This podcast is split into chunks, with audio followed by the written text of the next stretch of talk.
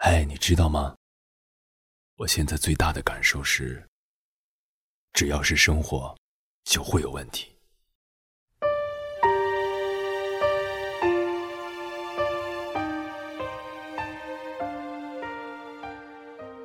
曾经，总是想让一个人告诉我该怎样去生活，最后才发现，没有人能告诉我。曾经，想要赢得所有人的理解，最后才发现，只会赢得一个人的理解。庄志，是我最奇葩的一个朋友。他是我们之间唯一一个不正常上课还做梦当学霸的人。他脸黑，个子不高，而且喜欢卖萌。黑黑的脸蛋配上娇俏的声音，一句“萌萌的”足以吓翻楼道清扫垃圾的阿姨。虽然如此，但是他总以大叔的面孔娱乐大众。你只要仔细看，就会发现大叔还是很有喜感的。无论这大叔是怎么表现，都很难表现出难过的心情。因为他有着历经沧桑的面孔，和黑得发亮的肤色。或者，在不合时宜的时候来一句“萌萌的”，配上非主流家族的剪刀手，就好像傅炎洁出了一款巧克力，还是黑胡椒味儿的，总是这么劲爆。所以大家难过的时候都不让大叔在旁边倾听，因为有他。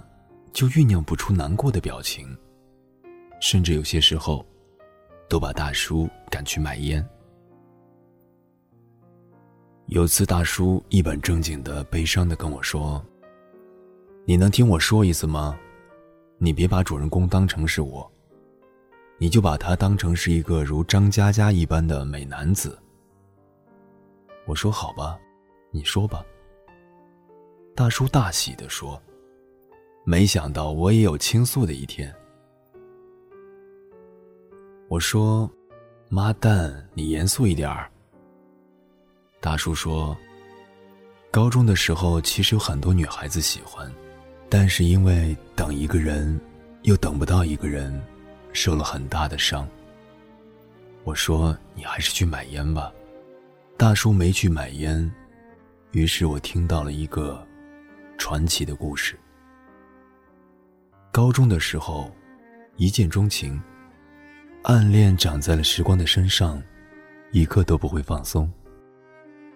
那时候，校园有色魔的传说，女孩是唯一一个不用家长接送并且安全到家的，因为在她身后的三米，有一个矮瘦的身影，一直守护着她。从校园的路口到小区的走廊，再到她卧室的灯亮。就这样走过了栀子花开，走过梅花开，走过腊梅花开。那天学校运动会，内外一片混杂，拥挤的人群加上旁边正在施工的操场，让整个校园像足了菜市场。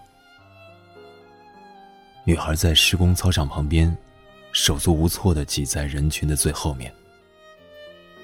一双有力的手把他托起，推到旁边。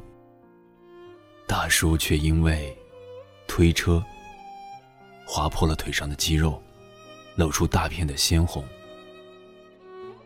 就这样，大叔住院了。女孩除了感谢以外，就是愧疚。每天，女孩都带着自己的男朋友去医院看望大叔。当我听到这之后，只能说句：“我操！”大叔一脸懵懂的跟我说：“你看对吧？你也吃惊了。以前看书里说，失去自己喜欢的人，心里会空空的。那一段时间，我心里真是感觉到失去了什么，整个身体好像被抽空了一样。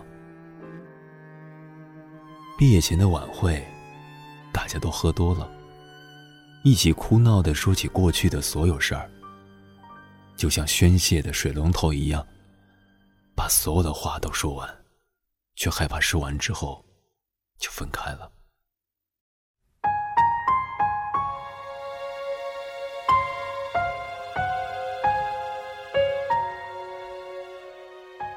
当时大叔就坐在女孩左边的第三个位置，看着女孩跟高中的闺蜜一起洒泪哭泣，一起歇斯底里。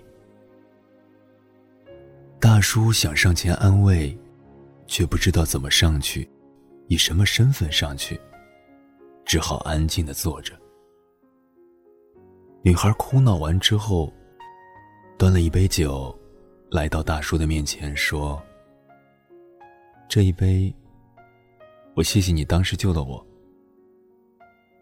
大叔没说话，就静静的喝了一杯。可女孩又端起一杯说：“这一杯，我谢谢你一直陪着我。”大叔嘴角动了动，还是感觉不知道说什么，只好说一句：“少喝点儿。”他明明可以说更多的话，问更好的问题。比如，他可以说：“我想跟你在一起。”也可以说：“我想一直陪着你。”但是他只是说了一个很傻的问题。女孩两眼发光的看着他，似乎在等待着什么。但大叔还是没有说话。大叔说到这里。故事还没有结束。大叔说：“他好像就在六安上学。你说，我去找他跟他告白好不好？”我说：“傻逼吧？为什么他当时问你的时候，你不说，不用谢谢我，我就要一直陪着你？”大叔说。可能我就是个傻逼吧。我沉默了一会儿，说：“你还是去买烟吧。”